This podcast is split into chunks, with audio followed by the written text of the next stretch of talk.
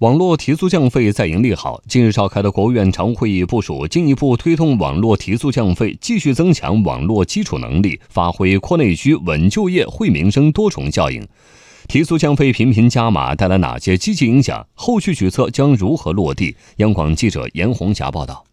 中国移动宣布，近期陆续推出六大惠民服务举措，包括十元让语音资源翻番、快速退订营销短信等。中国联通针对不同需求的消费者，推出九元、十六元、二十九元三种惠民套餐。在中国电信官网公告显示，手机套餐以外的国内流量以及国内语音资费分别下调到最高每兆零点零三元和每分钟零点一五元。三大运营商不断降低资费水平，是对国家提速降。费政策要求的直接回应。本月十四号，国务院常务会议明确了进一步推动网络提速降费的重点任务。就在上周，工信部、国资委提出开展千兆宽带入户示范，推动移动网络扩容升级，深化电信普遍服务试点等十项重点任务。电信专家付亮指出，此次网络提速降费新部署、可量化的新要求、新指标更多了，更注重细节。从取消长途漫游到流量单月不清零，再到携号转网。近年来，网络的提速降费始终是国家层面不断推动的一项重要工作。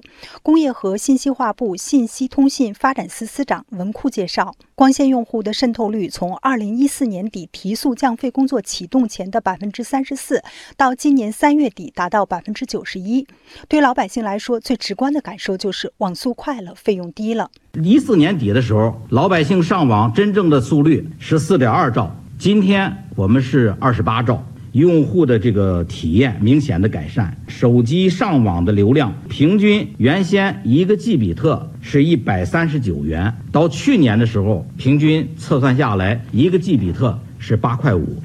在飞象网创始人向立刚看来，提速降费已经进入深水区，对于电信运营商来说，将面临更大挑战。所谓到了深水区呢，它就是以前我们每年都降低百分之三十啊等等之类的，都有比较大的幅度。今年呢，其实我们提了一个比较低的幅度哈，降百分之二十。运营商确实还是付出了很大的代价，因为在这个过程中间，你就需要更多的挖潜啊，需要自己就业成本啊。新时代研究所投顾总监刘光环认为，推动中小企业宽带平均资费降低百分之十。十五等举措的出台，不仅可以使群众得到实惠，也将为中小企业以及数字经济等经济新动能积蓄力量。从这个数据上来显示的话，呃，我们去年呢，这通讯行业、这个信息服务这一类行业呢，应该是去年是达到了五万亿左右哈，应该是它的增速呢是 GDP 的两倍。